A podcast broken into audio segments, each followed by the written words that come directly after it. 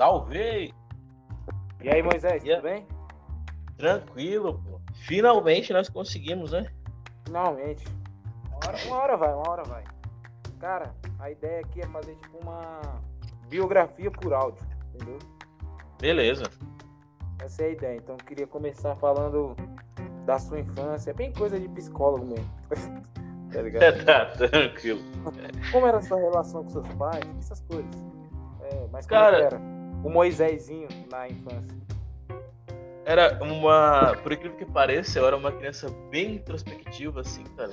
Muito introspectiva. Eu tinha vergonha de falar com todo mundo, até com meus pais, assim. E eu vivia muito no meu mundo, tá ligado? Eu vivia muito brincando com, com os bonecos, assim, de ação. Se- Sempre gostei muito de Power Rangers, sou viciado até hoje em Power Rangers.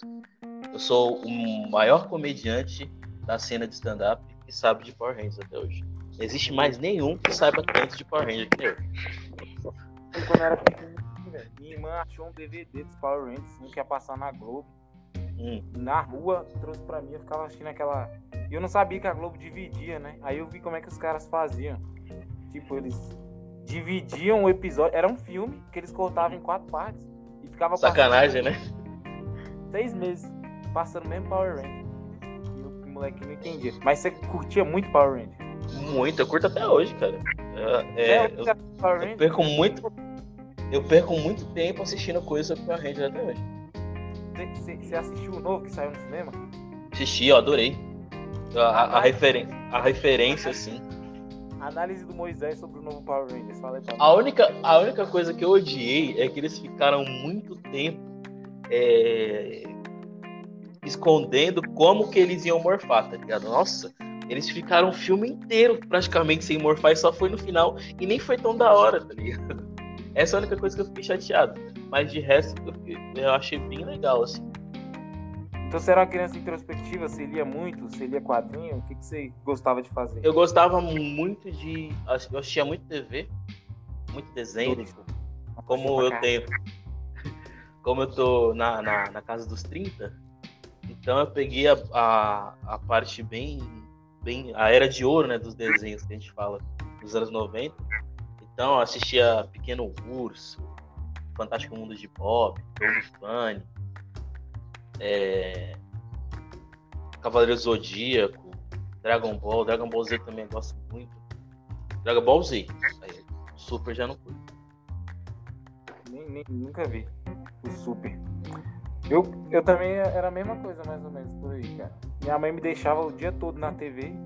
De noite também, tinha dia que eu virava assim, ó, 24 horas, só vendo televisão. E ela não falava nada. Eu ficava lá. Assisti Clube da Luta quando eu tinha 8 anos. Até hoje eu tenho problema.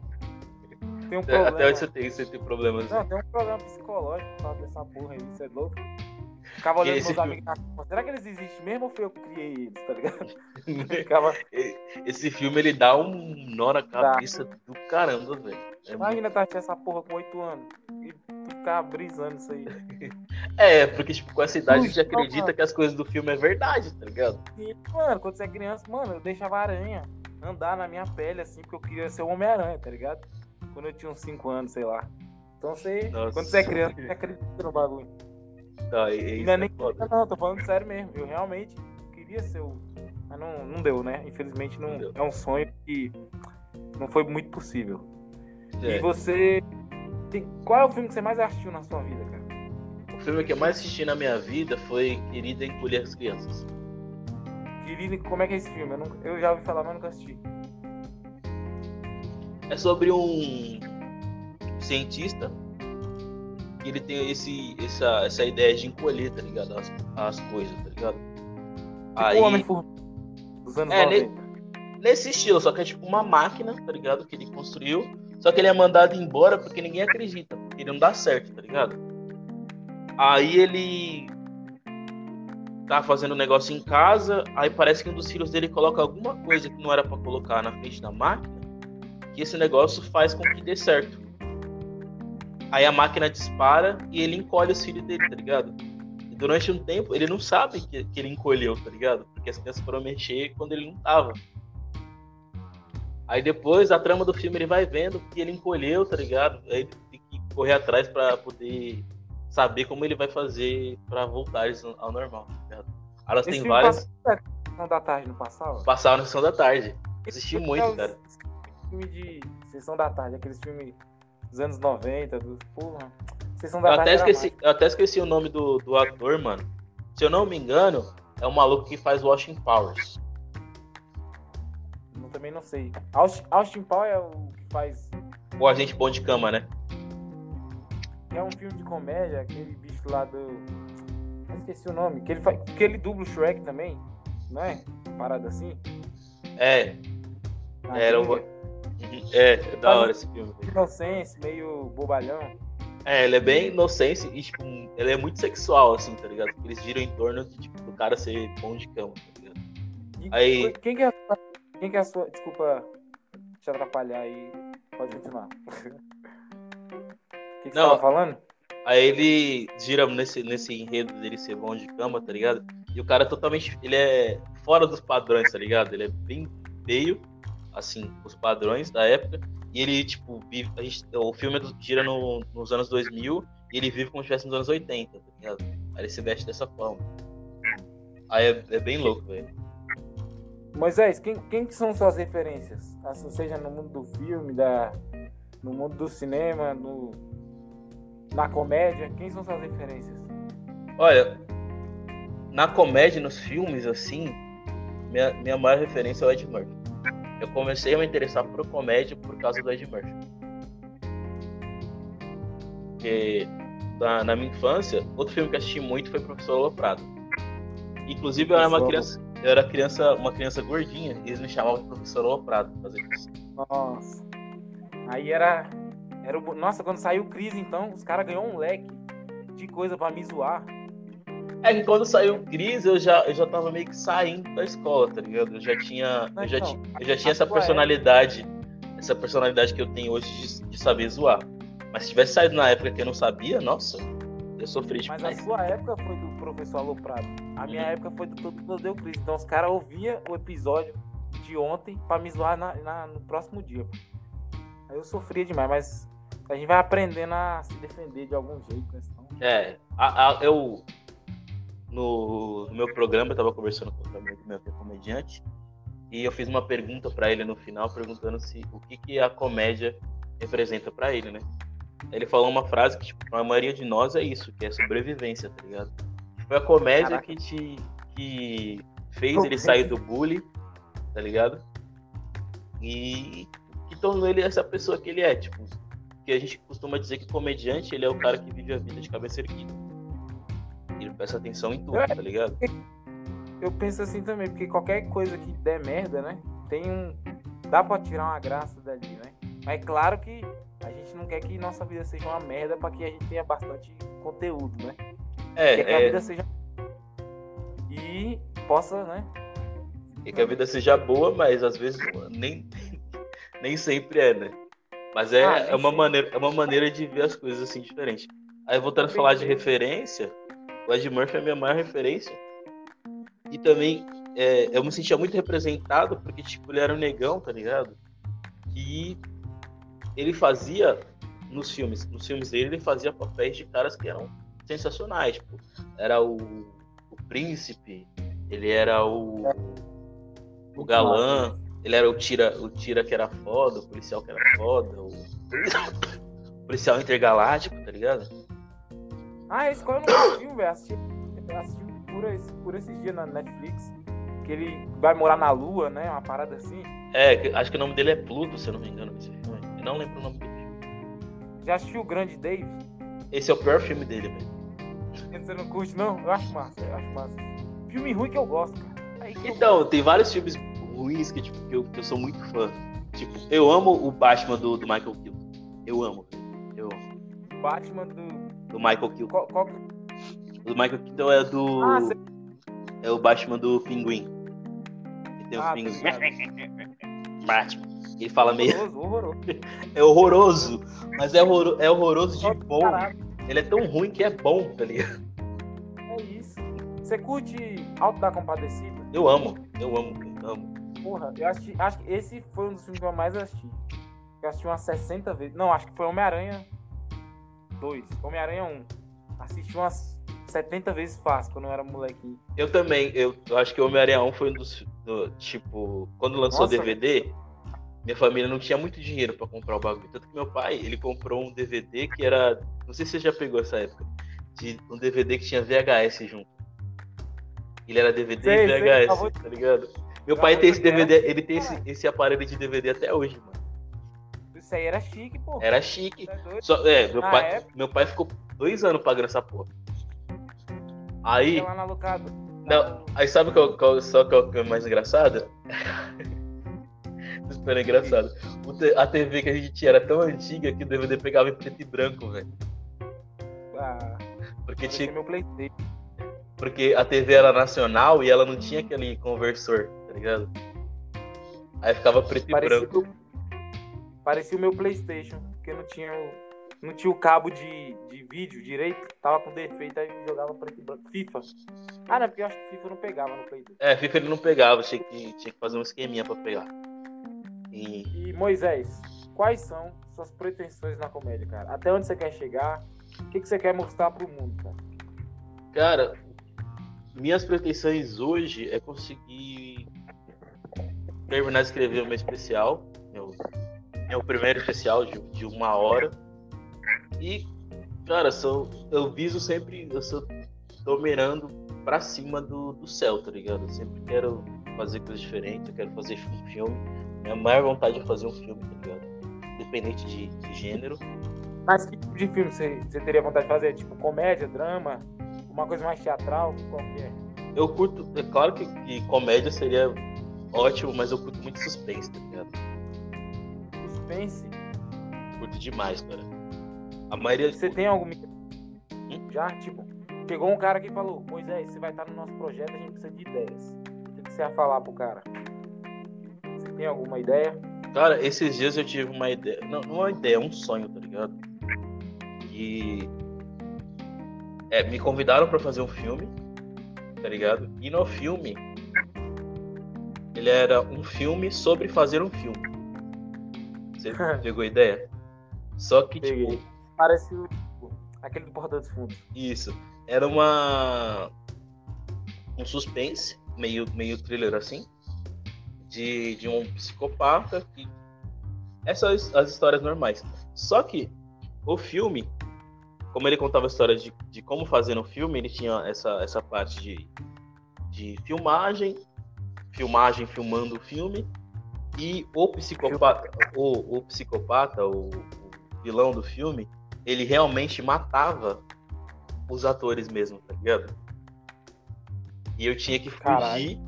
do cara e atuar ao mesmo tempo enquanto tava fugindo, tá ligado? Aí, durante boa parte do filme, os atores não sabem que eles correm um real perigo. Mano, essa ideia é boa. Essa ideia é muito boa. Tipo, é um negócio que eu nunca vi. Eu, eu assistiria com certeza. Independente do, do Não, ator. quando você começou a falar, eu achei que era parecido com o do- do Porta dos Fundos, sabe? Uhum. Mas agora que você disse dessa forma aí, não parece não. Parece uma coisa mais puxada pra um terror, né? Digamos assim. É, é, que é o tipo de, de filme que eu gosto, assim. uma- um- uma- é, é um terror e não chega, é, ele chega a ser um terror psicológico, sabe? Você não sabe o que tá acontecendo. E tá acontecendo e você tipo, fica na sua mente, tipo, nossa, mas dá pra sair assim, dá pra sair assim. E é isso. É, que, que tipo de você consome? Mais terror? Mais. Cara, ultimamente eu tenho assistido muito suspense e muito investigação criminal baseada em fatos reais, assim. Eu tenho. Discovery ID. Eu amo, eu amo, assisto demais, cara. Demais. Tem os canais do YouTube também que eu, que eu assino, que eu, que eu sou inscrito, eu participo, tem uns que eu tô sou até membro, que eu, que eu adoro, cara. Minha irmã, minha irmã adora esse tipo de coisa. Eu assisto. mo- Ah, ontem morreu um cara lá no supermercado, aqui perto de casa, né? Uhum. Se, se a gente falasse pra ela, minha mãe ligou, né, pra, falar, pra avisar pra ela não ir no supermercado. Se a gente tivesse avisado, ela tinha ido lá pra ver. Que é assim, ela gosta muito. Ela gosta de ver a. Tinha que trabalhar no IML. É, não, essa fita aí de, disso eu não curto, não, mas eu curto muito esse, esse mistério de casos não Filme é mais legal. resolvidos. Eu fico O filme é mais legal. bolando teorias, né, pra, pra casos não resolvidos, assim. Eu acho muito legal. Fica mais no filme. É, mais em filme, assim. Ou até, ou até coisas que são documentários, assim. Eu assisto bastante. Eu não sei se você assistiu um documentário da Netflix, chama Casos, Casos Arquivados, se eu não me engano, chama. Que Ah, são eu- casos, eu- eu- são casos antigos, aí que foram resolvidos depois de muito tempo. Eu não curto muito parada de, de. de suspense, de documentário, tá ligado? Eu gosto mais de. Eu sou meio. Gosto de ficar alienado em bobeira. Ah, sim. sim. Gosto de coisa feliz, alegrinha. Você curte aquela comédia, eu já- aquela comédia pastelão, bem. Estilo, É, isso mesmo. Cara, estilo Eurotrip, assim, no- American Pie. Não, American Pie mais quando eu tinha, sei lá, 13 anos, por aí. Hum. Agora, eu gosto. Sabe aquele filme do Leandro Hassum? Na- No Natal? Eu não assisti ainda, mas já ouvi falar já. Então, essas, bo... essas bobeiras aí, eu gosto disso. Ah, sim. Coisa muito pesada, eu já fico meio em choque, tá ligado? Aí eu prefiro. Melhor não. É, eu, eu tam- eu também evito. Curte, cara. Minha irmã curte CSI, minha mãe também curte CSI. Tudo essas paradas aí. Eu curto demais. Eu não, não sou muito fã de CSI, eu sou fã de Lei e Ordem, tá ligado? Lá o. Ah, minha, nossa, minha mãe adora isso aí, mano. Negócio de tribunal, né? Isso, é, eu sou apaixonado. É, Eu tava- séries séries que tem a tá- ver com advocacia também, eu acho muito legal. Já assistiu Suits? Você, você faz parada nessa, nessa área? Cara, eu não, eu não penso, não. Eu penso. No momento agora eu tô, tô estudando cinema e quero. Tô estudando também jornalismo. Que eu acho mais, que tem um pouco mais a ver com, com- a minha profissão, assim. Mas Como é que o Moisés direto eu tô. enxerga daqui, estudando, assim. como é que o Moisés se enxerga daqui a cinco anos? Cara, daqui, daqui cinco anos eu quero estar vivendo inteiramente de comédia, assim, sabe? Tá rodando São Aí vai, tá rodando vai. o Brasil, assim, já ter gravado uma especial. E é isso. Entendeu? Tipo, eu não penso, Você tá ganhando eu não penso em, comédia já? cara, ganhar é muito relativo, né? Eu, eu, eu falo que eu não tô perdendo, né? Tá empatando agora. Isso, tá bom. Já, Tá empatado. já tá, já, já é ótimo, assim. Mas hoje meu maior sonho, velho, é eu conseguir ganhar um dinheiro com comédia e comprar uma pizza, sabe? Tranquilo de. Sem estar com peso na consciência. tá? Cara, eu acho que arte é a única profissão que a gente meio que paga pra fazer, cara. A gente só quer ter uma grana pra fazer aquilo que a gente gosta. É, e Mas quando você acha o que você gosta, é, é libertador na vida. Trabalhar. Não, é libertador, mas é, é- a verdade é essa. que a gente primeiro paga pra, pra fazer, pra depois ganhar, depois de muitos anos. Você faz comédia faz quanto tempo? Cinco anos. Cinco anos. Cinco... É, é Tá que, eu, que eu faço. Então, é- eu decidi virar profissional foi cinco anos, assim.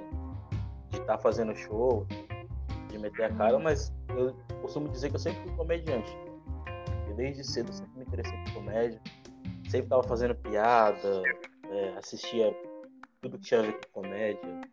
Chico Anísio, Os Trapalhões, Grande Otelo. Até os caras de fora também. Eu não sabia muito bem o que que era, mas eu já assistia. Tipo Richard Pryor. Sempre gostou de rir. Sempre gostei de rir, sempre gostei de fazer rir. Desde quando na escola, com os amigos, trocando ideia, sempre. Sim, sim. Só que eu não sabia muito como direcionar. Aí quando aprendi que eu podia me zoar e zoar as pessoas, aí que a coisa começou a mudar, entendeu?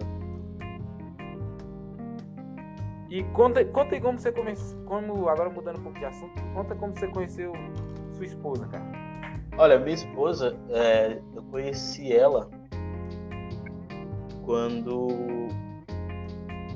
Eu conheci ela pelo Instagram, né? Ela me acompanhava já no Instagram durante um tempo, dois, três meses, antes da gente começar a conversar. E ela sempre interagia com porque ela, ela me achou por causa do Yuri Marçal, né? Porque eu. Aí, o que, aconteceu? É, eu. Eu me aproximei do Yuri Marçal, graças ao, ao Jones, né? Um grande amigo meu, também é comediante. E ele já era, ele já era próximo do Yuri, e uma vez ele me levou pra, pra assistir o show do Yuri, né? Eu pensei, da hora, eu vou assistir o show do Yuri e tal. Minha, minha pretensão era, tipo, ah, vou assistir o show do Yuri de perto, assim, tipo, primeira fileira e tal. Aí cheguei lá no bar, que foi num, num, num bar grande lá na zona. Acho que zona, zona leste. Não, zona norte do, de São Paulo. E é um bar grande, assim, bem conhecido. Tinha 120 pessoas, foi três sessões de 120 pessoas. Cheio, e ainda ficou gente para fora, pra você ter uma ideia. E aí, chegamos lá, falei, beleza, vou até procurar um lugar aqui pra me sentar para assistir. Aí ele, não, vamos lá pro camarim. Eu falei, nossa, vou ficar no camarim. Cara, velho. Eu sempre fui muito fã do Yuri, sou fã demais. E eu falei, nossa, vou poder conversar com o cara. Aí ele chegou, e aquela, sabe aquele negócio de quando você conhece a pessoa que você admira, que você fica com o olho brilhando, assim, sei, olhando sei. com a boca aberta e tal. Aí passaram-se cinco minutos, o Yuri ele tem esse jeito de tipo, te acolher. Assim, ele me acolheu e parecia que eu já tava, que eu era amigo de infância dele já. Ele já começou a trocar as ideias. Ele é, ele é gente boa demais, cara. Gente boa demais. O que ele tem de, de talentoso, ele tem gente boa, cara. Aí, beleza. Aí ele falou pro Jones assim, ó. Jones, você vai abrir essa primeira sessão. Aí eu falei, nossa, que da hora, o Jones vai abrir e tal. Aí ele falou, aí tinha mais, mais três comediantes lá. O Romarinho, o Phil e o Chris, além de mim, né? Aí falou, Romarinho abre a segunda. Aí ele virou pra mim e falou, quer fazer? Aí eu, quero. e aí ele deixou, ele abriu a oportunidade de eu abrir o show dele, tá ligado? Nossa, tem umas várias experiências. Ah, que foda. Foi foda demais. Mano, então ele é bacana, porque do nada tu chegou lá, tu não conhecia o cara, não. o cara já te deu oportunidade, tá ligado? E ele tem muito isso, entendeu? Tipo, ele ajuda bastante a, a comunidade, assim, tá? E de comediantes, ele sempre tenta colocar nos shows deles, ele, ele sempre leva o pessoal da, do, do movimento preto, entendeu? Tanto o Kedney Silva, todo mundo assim. Eu, eu ouvindo isso agora, né? De, principalmente vindo de outro comediante, né? De um cara que tá fazendo a parada. Não, isso. É massa, que tem uns caras é que é meio. Muito né? legal, isso é muito legal. Tanto que a, a ele foi um do, dos. dos eu não, não sei direito quem teve a iniciativa de fazer o Coisa de Preto, né? Mas ele é, um, acho que, um dos, dos idealizadores também. Que era essa questão de, de, de, a gente arrumar mais palcos, de fazer show para nós, entendeu? Com nós, para nós. Então, muito, isso, isso foi uma iniciativa muito legal. É graças a ele também tive a oportunidade de fazer shows assim e tal. Coisa de preto tá sempre rodando, aí tra trazem caras que são mais. que tem mais tempo de estrada, né? Tipo ele, Robson Nunes, aí então, tem a oportunidade de conhecer esses caras. O Robson, a esposa dele é Michele Machado, o Hélio de la Eu queria te perguntar, mano. Eu queria te perguntar, Moisés, o que, que você acha desse humor mais nichado? Nichado não, que eu já ouvi o Yuri falando inclusive isso. Não é nichado, né? Mas tipo assim, é esse humor mais direcionado pro público preto. Cara, eu acho muito legal, porque, tipo, durante muito tempo a gente não tinha uma, uma, uma representatividade, né? E, e quando a gente tinha, é sempre um, um estereótipo, né? Que era, que era tipo o Mussum, que era o, o próprio Grande Otelo. Então era sempre um fazendo uma coisa que era muito estereotipada, onde ele até reforçava alguns estereótipos. Não falando mal desses caras, que eu acho que, tipo, dentro do, do que eles podiam fazer, eles fizeram um trabalho excelente. E eles abriram espaço para nós que estamos chegando agora, né? Então, mostra que tipo, isso ajuda a mostrar que tem vários tipos de comediante sendo preto. Que o preto ele não é só um comediante de um jeito, entendeu? Assim como também as, as pessoas de outras etnias são diferentes. Entendeu? Aí tem um cara que é mais caricato, aí tem um cara que tem um humor mais sarcástico, tem um cara que tem um humor mais, mais físico. Então, lá, isso, esse negócio do, do humor ser mais direcionado também ajuda a, a fazer com que o, o, o, indivíduo preto ele se sinta mais representado, né? Porque Entendi. às vezes, tipo, a pessoa via o, o Mussum e ela não se sentia representada ali. Embora ele seja preto. Porque ela não era daquele jeito. Então esse negócio. Não tinha identificação. Exatamente. E o humor, ele depende muito de identificação. Então, ainda mais no stand-up. Se a pessoa não se identifica, ela não vai rir. E qual que é o teu estilo de humor? Cara, eu brinco muito com essa questão de, de ser um humor mais sarcástico, né? De, tipo, de pegar coisas que são pesadas e mostrar de uma forma mais, mais leve, é, mostrar comportamentos que tanto pessoas pessoas que falar, pessoas brancas em geral têm que normalmente elas acham que não é que não é ruim, mas é, é homens com comportamento machista. Eu tento mostrar esse tipo de coisa. Meu humor eu sempre tento ensinar alguma coisa com uma piada, entendeu? Ah, entendi. Eu nunca É mais- faço a piada só pra rir. Ela sempre tem alguma coisinha que vai fazer você pensar um pouquinho, sabe? Sim. Tá acordado aí. É só um minuto que minha mãe entrou aqui no quarto e atrapalhou tudo, mas não tem problema não. É minha mãe, né? Tem que. Tá certo. Tá procurando a mala? Eu tô procurando a minha mala. Então, ela não tá aqui dentro. É, Tem certeza? Não, a, a mala, a mala tá aí, é você. A Ah, mala é? sem alça. A mala sou eu, no caso. Mas, enfim, ela foi agora. É... que que eu me- Até me perdi, o que a gente tava falando? Sobre como que era o meu humor, entendeu? Aí eu falei que era nesse estilo, assim. Ah, então é mais pra pensar, mais reflexivo, assim, digamos. É, até, até pra mim mesmo, assim. Não que eu não tenha piadas que são puramente pra rir, mas eu sempre tenho, trago um pensamento. É porque quando eu vou escrever as piadas, a- as pessoas, a grande maioria acha que comediante de stand-up não escreve as piadas.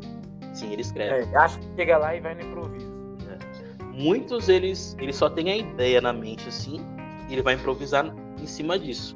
Mas a grande parte ela escreve e tal. Mas é que depende também muito da reação da plateia. E às vezes a plateia te entrega um negócio que dá pra você improvisar. Nunca, não é um negócio roteirizado, tipo uma peça de teatro, assim. Mas é tudo de caso pensado, assim. Pensa muito antes, entendeu? estuda bastante, lê bastante. E isso, isso a comédia me ajudou também, que eu não tinha muito gosto pela leitura. Depois que comecei a fazer comédia, eu tive que ler mais, porque você tem que saber sobre mais assuntos, você tem que pesquisar. os- é, tem livros também para te ajudar a como escrever Cara, isso tem- e tal. Esse negócio aí de, de um repertório assim, tem no, tem no curso do Murilo Gun, velho, que eu tava fazendo, que é reaprendizagem criativa. Uhum. que fala isso. Você tem que buscar é, inspiração não só naquilo que você conhece, não só em. Tipo, você tem que conhecer bastante da área que você tá, tá inserido, tipo, na comédia, tem que ler os livros e tal. Mas quanto mais você souber de outras. De outras coisas, sei lá, capricho. Você vai ler uma capricho, vai ler uma parada que não tem nada a ver com você. Talvez a parada que você. mais- O que, que você mais odeia nessa vida? O que eu mais odeio nessa vida, cara. Olha que é que É. eu odeio muita coisa. Não, pode falar algumas. Mas eu acho que essa questão de, de, de padrão, essas coisas, tipo, a revista Capricha é uma coisa que eu não leria, tipo, eu nem compraria a revista, entendeu? Então, aí que tá o negócio Uhum. de você fazer uma parada diferenciada. É você buscar onde ninguém tá buscando. Porque se é uma Exatamente. coisa padrão, o livro do Léo Lins, todo mundo já conhece. Aí é o que tá no, no padrão, digamos assim. Todo mundo conhece aquela parada. Mas a revista Capricho é que é o diferencial. É, exatamente. Tipo, até. Eu, Aonde não- é isso, eu leio, eu leio tudo, eu leio, leio jornal, eu leio livro de romance, a Agatha Christie. é, Você o que você não gosta. Eu não gosto, eu não gosto de livro de romance. Ah, então. Ah, então Mas eu leio. Entendeu? Eu leio. você compra. O que, que você não- curte ler? Olha, eu curto ler. Eu, sou, eu gosto muito de história, né? Eu- minha matéria preferida na escola é história. Aí todos os livros que tem a ver com história e tal. Inclusive, eu até. Eu tô lendo um livro sobre Sócrates. Sobre o quê? Sobre Sócrates. Um livro, um livro sobre Sócrates e um livro sobre Platão. Que aí conta a história, tem textos dele e conta o, o- a história dele, né? De como ele foi chegar. Então é muito legal. E é esse tipo de coisa que eu gosto de ler. E o que que fala esses, esses livros? Que- esses livros mais filosóficos, assim, eu não, nunca li nada. Ah, ele mostra uma visão de como como eles viam a, a, a filosofia. assim. Eles acreditavam bastante de que para você trabalhar com, com política, com o povo, você tinha que estudar muito filosofia. Como é que é? É, que a filosofia ela tá, ela, ela tá muito atrelada, a filosofia, a sociologia, com a política. Então, na, na, na Grécia Antiga, é, os, o- a- os políticos, o pessoal que trabalhava lá no parlamento, na- Senado, eles tinham que ser pessoas que são estudadas em filosofia, entendeu?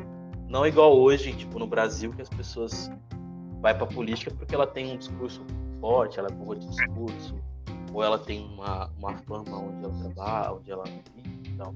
Lá não, não era assim. entendeu? E era isso Cara, que que bom. e era isso que Platão e Sócrates pregavam. Se você queria entendi. se envolver com política, você tinha que entender de filosofia. Quando fala disso, eu só lembro daquele áudio do Esdras Comedy. Ah, Fala sim. Eu, e os... Só lembro disso. Eu e os Porque Sócrates. conhecimento mesmo disso aí eu não tenho, não. Mas.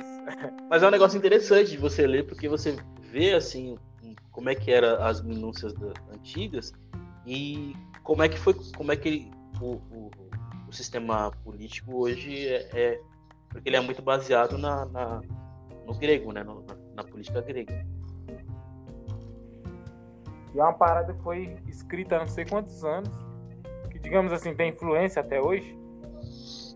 Bastante.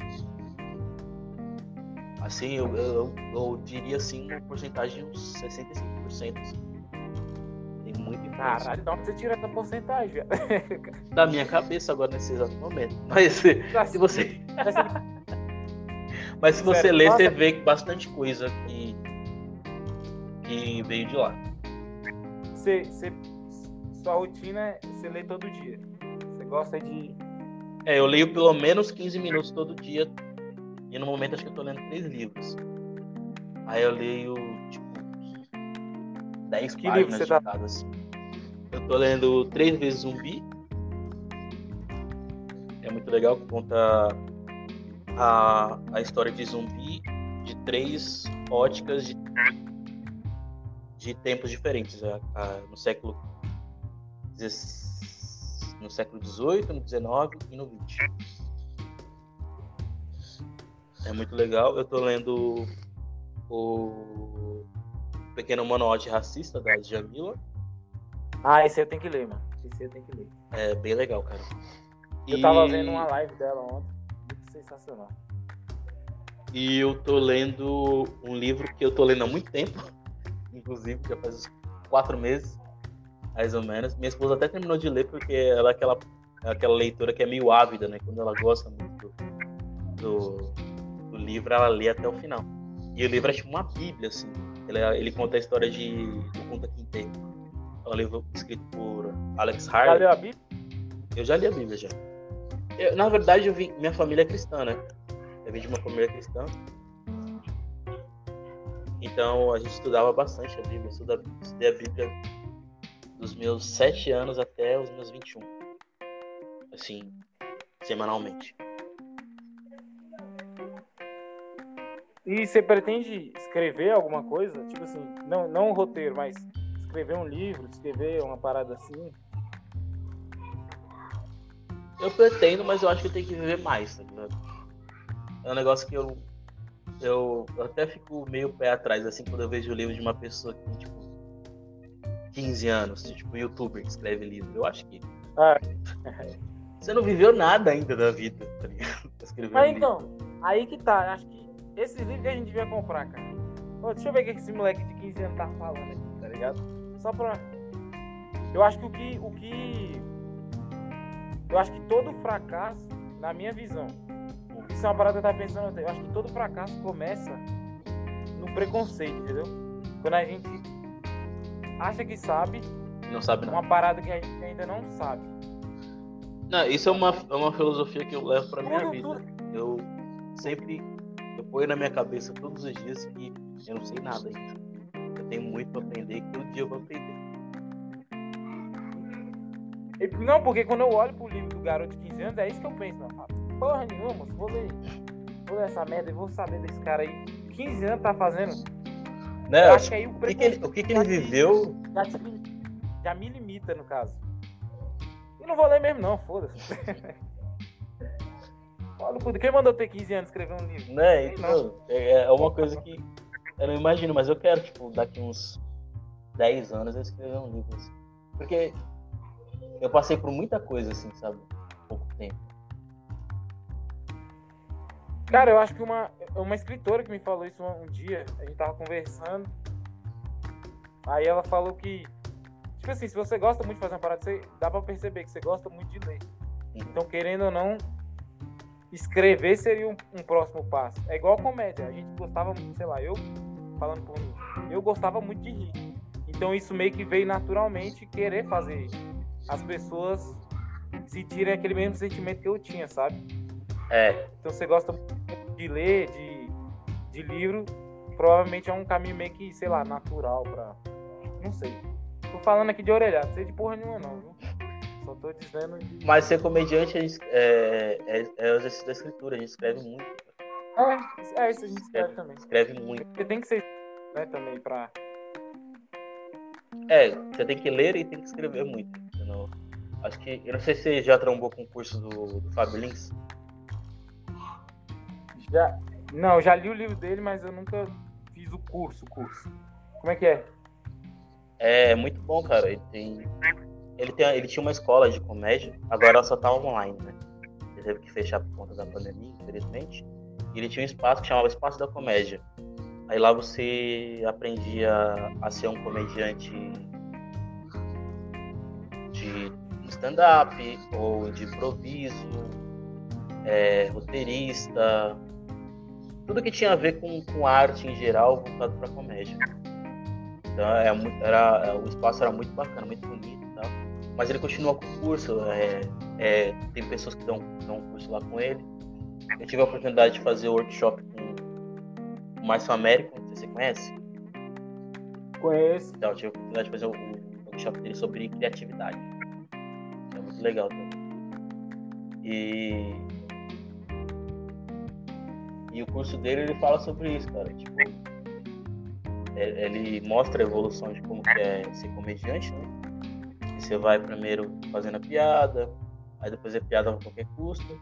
Aí quando você bate, são, ele coloca 10, 10 degraus que você sobe, né? E. Degraus, aliás, não é degraus não. 10 degraus que você sobe. E quando chega nesse, nesse décimo degrau, você volta para ele, que o primeiro é escrever. Então você tem que escrever, aí você escreve, você busca referência, você testa, você volta e escreve, busca referência, testa. Essa é a vida do, do, do comediante, ainda mais do, do, do segmento do stand-up. É, Você curte fazer show, cara? Muito assim, uma parada. eu amo. Tá no palco é a melhor, é a melhor sensação que eu tenho na minha vida. É apaixonante. É, eu não consigo nem Você descrever. se imagina fazendo isso daqui a 30 anos? Hum? Você se imagina fazendo isso daqui a 30 anos? Imagino, cara. Eu imagino. É como, como eu falei pra você na live aqui que a gente fez. Eu imagino tipo o Bill Cosby, assim, velhinho no palco fazendo. Só que sem as Tipo acusações. Bill Cosby? É, sem as acusações de, Ah. de estupro. Ah, sim. É que sempre tem que É, tem que ter essa ressalva. essa ressalva, Bill. Mas é muito legal, tipo, ele lançou um especial na Netflix antes dele ser preso de novo, né? Ele tava velhinho, cara, velhinho, assim, sabe? Cabelo branco. E ele sempre teve esse jeito meio, meio mais contido, né? Que ele não. O, o tipo de humor dele não é tão Ele não físico, né? Ele faz mais sentado, aí ele microfone e vai, né? Mano, mas é sensacional. O primeiro show dele tem um no YouTube, né? Cara, é sensacional a forma que ele. Ah, aquele das crianças, nossa, eu amo aquele texto. parece fácil. É muito bom. É muito bom. Muito bom.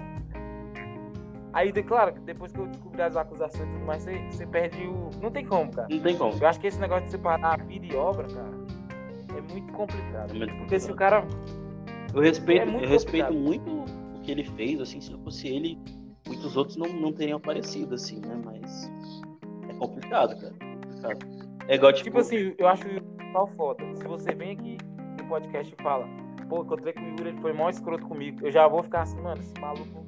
Eu não vou nem curtir mais a comédia dele, tá ligado? Não, mas aí Yuri é impossível. A gente Eu pode. acho muito difícil, velho, separar a vida e obra, tá ligado? Pra mim, É porque, querendo ou não, que a sua, com- a sua. Ainda mais quando você, você trabalha com arte, normalmente a sua arte reflete, reflete um pouco a sua vida, assim, como você vê as coisas. é, eu, eu também acho isso, também penso. Aí se você. Na sua vida você é uma pessoa ruim, a sua arte ela perde a. a força. Entendeu? Igual É, eu, o próprio, eu o próprio Bill Cosby, ele era um cara que pregava muito essa questão familiar, de ser o pai de família. E caramba, aí aparece esse bagulho, não, não dá pra comprar. Entendeu? Fica, fica fraco. Você, ass- você escuta Hot Oreia? Escuta, eu era, eu era muito fã de Hot Oreia, assim.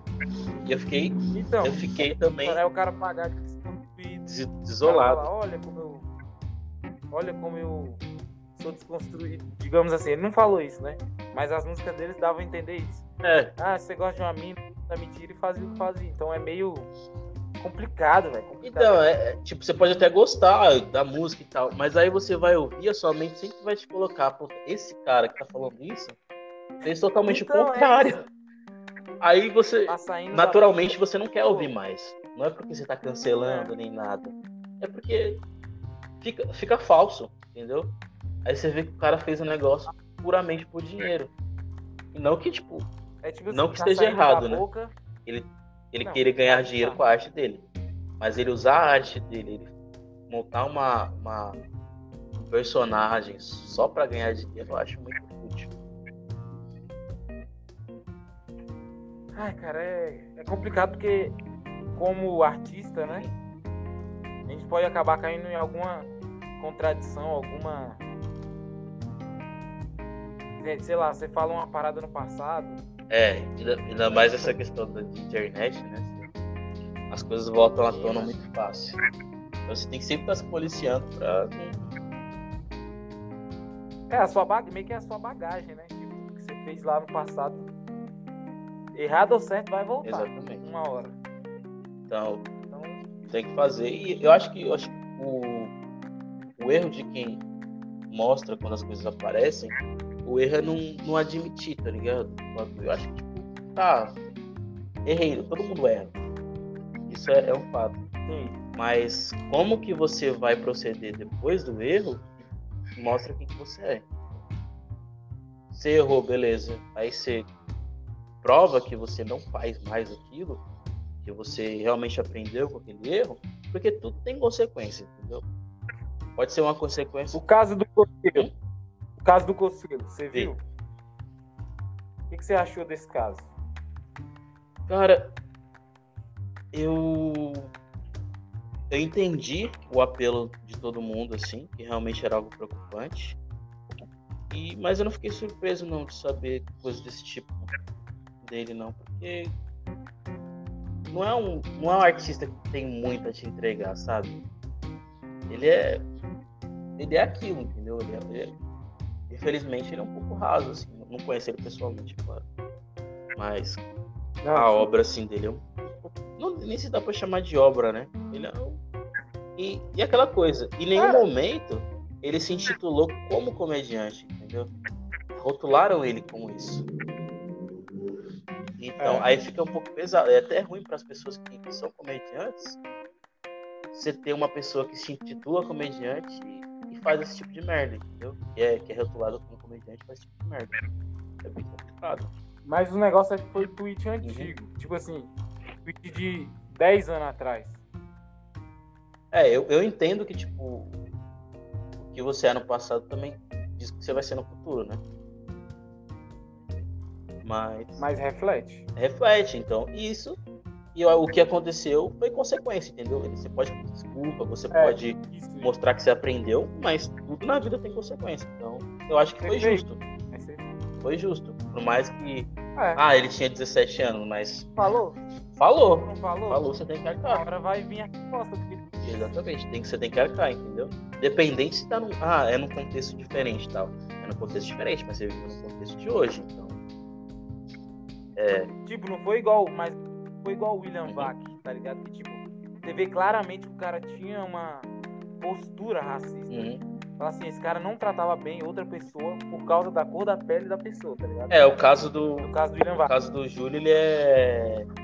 Ele é a prova de como que o racismo é estrutural, entendeu? É, Então, acho que foi por aí. eu acho que se, se serviu de algum, de, de algum ens- ensino, é esse que, tipo, cara, o Brasil é um país racista.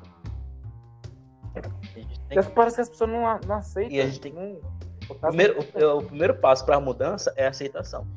Tem que aceitar que é e tem que mudar. É isso. Mas o cara, quando você, você fala qualquer coisa desse tipo, tá. A pessoa parece que não quer ver. Tipo assim, a verdade tá ali escancarada na cara, mas tem gente que parece que. É, eu, ti- eu Não tiro, quer ver, eu tiro então. isso muito em casa. Não, não é tão assim, não, gente. De Deus, eu tenho amigos. Eu tiro, eu tiro isso em casa. A, a minha esposa ela é filha adotiva de um, de um casal de branco. né? E a mãe dela age como se não existe racismo. Aquela, mele- aquela, Claro, me- ela- aquela meritocracia falsa de que se você lutar você vai conseguir, que não tem diferença, a sociedade não diferencia, mas diferencia. E eu, eu, e pra você ver, ela tem uma filha que é preta. E ela viu as dificuldades que ela passou. E mesmo assim não viu. Mesmo assim ela não entende. Entendeu? É que. Mas é porque ela acha que ela adotou uma criança negra, sei lá, e pronto. É, Provei que eu não sou racista. Eu namoro uma, eu, eu namoro É. uma negra. Provei que eu não sou exatamente. Eu racista. tenho amigo, eu tenho amigo Eu negro. tenho amigos negros. Provei que eu não sou Minha racista. empregada é negra. Minha, minha escrava que eu deixo lá. ah, O cara foi muito além, tá ligado? Eu dou água, tá ligado? Ela não come em casa, ela traz a comida dela. Mas... Eu, de- eu deixo um quartinho só pra ela, lá na minha casa. Tá trancado, tá trancado, mas. Eu acho muito errado. É, Mas é, é isso, e tipo, eu até, eu até falei com ela uma vez que a minha esposa uma vez fez um post no, no Instagram que deu um, um. Tipo, deu mais de 200 compartilhamentos. A maioria desses compartilhamentos o pessoal tava xingando ela de racista. Porque ela falou que branco não fica bem de trânsito. Ela tirou uma foto com uma plaquinha, tipo, branco não fica bonito de trânsito. Aí isso deu uma confusão do caramba, e gente xingando e tal. É, E aí a, a mãe dela se sentiu ofendida. Né? Falou que ela tava renegando a família que acolheu ela. Aí eu. É, a é, mãe dela? só por essa, por essa frase, Ah, não tem nada a ver. Aí eu até perguntei pra ela, falei, a senhora queria adotar uma criança preta? que drama, velho. Que drama. A senhora queria adotar. Que porra de Né? drama. É um drama que, tipo, nossa. Não tem nada a ver. É, é, se eu só vou terminar a história. Não fica legal de. Porra, olha lá, filha reg... É. É exagero, tá ligado? Ah lá, me bateu, tá ligado? Tipo, Tá vendo? Não, mas aí se eu só terminar a história, eu vou te socializar de uma coisa bem. que eu acho que todo preto passa por isso também. Aí eu falei pra ela assim: a senhora queria adotar uma criança preta e queria que ela deixasse de ser preta? Só porque você adotou ela? Não tem como. Isso é impossível. É, é sério isso, mano? Que, tipo, a pessoa é preta, velho. Não tem como. Independente de Pô, De quem ela ela, vive. Tudo que ela devia fazer. Aí, outra coisa que eu acho que todo preto passa, você deve até passar por isso, que você tem um, um amigo que ele fala que não é racista e tal, e ele é branco e tal, ok. Até, tu até aí tudo bem. Só que quando você posta qualquer coisinha que tem a ver com racismo, que envolve branco, ele se sente ofendido. Por quê? Se ele não é racista, por que, que ele Por se sente ofendido? Tá ligado? É igual o homem. Fala assim, foi racista, o cara. Pô, acho Né? meio- Eu acho isso meio errado. Caralho. É porque a pessoa é, então, porque se ela tem medo. É igual eu falo essa questão de, de. Até do próprio machismo. Se o cara não se considera machista, quando uma mulher mostra um homem tendo um comportamento machista ou fala alguma coisa, que que ele se ofende, cara? Ah, mas não é todo Mas mundo, tem. né? ah, tipo, né, não tô falando todo, mas tem uma grande parte se ofende. O branco já. Não, eu tô, tô zoando. Ah, sim, entendi. zoando Ah, que mas não é falam, todo ah, homem. Todo homem. Ela tá bom, eu sei que não é Ah, todo é homem. Mas acontece, tá? É, é esse, esse negócio que eu não entendo.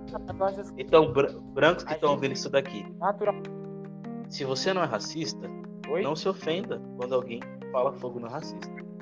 É só isso, não precisa se ofender. Não tem problema. Se você não é, você não vai pegar fogo. Mas esse, esse negócio do machismo, acho que a gente é machista, mano. Tipo assim, É, porque assim, assim como o racismo, ele é estrutural. E ele é mais antigo que o racismo. Ele é estrutural, cara. Ele é... A gente já- é, acho que já, já tá no DNA. então eu não tento, eu, eu tento não, não cagar regra nesse sentido assim de. Porque com meus amigos, a gente de vez em quando. De vez em quando vai falar alguma coisa assim. E às vezes eu posso tentar repreender ou não. Mas meio que rola isso. Então você não vai ficar sendo professor de todo mundo também, nem. Então é, um- é uma parada complicada. É um assunto que eu também não tenho muito conhecimento, não. E já tô me embo- embolando aqui, você percebeu. Não, mas eu acho que. Mas enfim, eu lembro de um querendo puxar a sardinha pra esse lado, ficou ridículo. Todo mundo percebe que é, que é uma coisa, Forçada, né? digamos assim, montada. Chamei um funkeiro, aí quis falar com ele. Ah, e o machismo no funk, sabe? Mas ficou uma coisa meio Uhum. fiuk. Aí eu falei, pare, parei aqui, não sou esse cara. Deixa aí pra quem tiver mais argumento melhor pra isso. Não, eu acho que a gente, é é igual ao racismo, a gente tem que aceitar que a gente é machista. Porque desde, desde cedo, é, se, se você pegar os desenhos que a gente assistia, os filmes que a gente assistia, eles estão passando uma, uma imagem de um homem machista, cara. Então, você, inconscientemente, você aprendeu a ser assim. Então, eu não- eu acho que nenhum homem pode chegar, bater no peito e falar, eu não sou machista. Você simplesmente, simplesmente Esse tem é que abaixar a cabeça. Quando uma mulher fala pra você, isso foi um comportamento machista, você tem que baixar a cabeça e perguntar pra ela como que você pode deixar de ser. O que você tem que fazer pra não ter mais esse comportamento. É, eu não sei bem, mas eu acho que ouvir parece uma, um bom caminho. É, primeiramente vi. Não- É que é claro te- que tipo, tem muita. Como em todas as causas, tem gente que tem uma abordagem muito agressiva. E se você tá agredindo uma É. pessoa que tá errada, ela vai te atacar novamente. É igual se, se você agredir. Se você cercar um animal selvagem, por mais que ele seja um, um animal que não, não tem um comportamento agressivo, ele vai te atacar de volta. Isso é, isso é- É Isso é que defesa. né? Então, eu acho que se.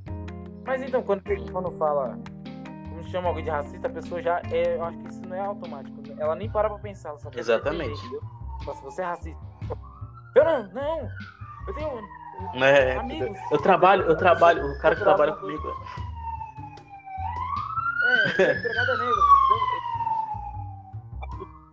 E Douglas, o que, que você aprontou? Mas é isso. A Eu viatura não sei o que aconteceu, não, cara. Mas é isso. Morreu alguém. Tá pegando fogo alguma Eu nem- vou nem falar pra minha irmã, ela vai querer ir aí.